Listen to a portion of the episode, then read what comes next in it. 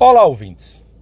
No último Grande Prêmio realizado em Austin, no Texas, o Grande Prêmio dos Estados Unidos, que teve a vitória do Max Verstappen, os organizadores acabam de divulgar o surpreendente número de 400 mil pessoas que estiveram presentes nos dois dias de atividades e no domingo, no dia da prova.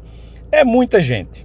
É bom lembrar que era condição sine qua non para adentrar e comprar o ingresso no Grande Prêmio das Américas, em Austin, estar vacinado contra a Covid-19. De toda forma, analisamos a enorme quantidade de pessoas e vemos o amor ao esporte. Quanto o espectador está sedento pela atividade, por estar presente, perto dos seus ídolos, e a gente sabe que o esporte americano eles conseguem fazer grandes festas.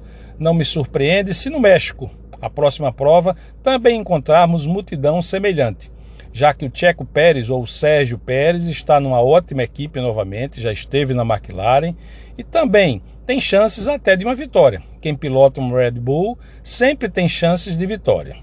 Então, meus amigos, importante também dizer que o Grande Prêmio do Brasil, que será o próximo depois do México, também terá público limitado a 70% da capacidade de Interlagos, mas também será uma das primeiras oportunidades dos espectadores estarem presentes em um grande evento esportivo aqui em nossa terra. Apesar da imensa dor, do grande pavor que provocou essa doença na organização da sociedade, as vidas ceifadas, toda a tristeza que trouxe, o mundo continua e tudo por tudo isso, o fã do esporte brasileiro termina sendo um privilegiado em poder acompanhar uma prova ao vivo em um ano de muitas emoções, muitas disputas.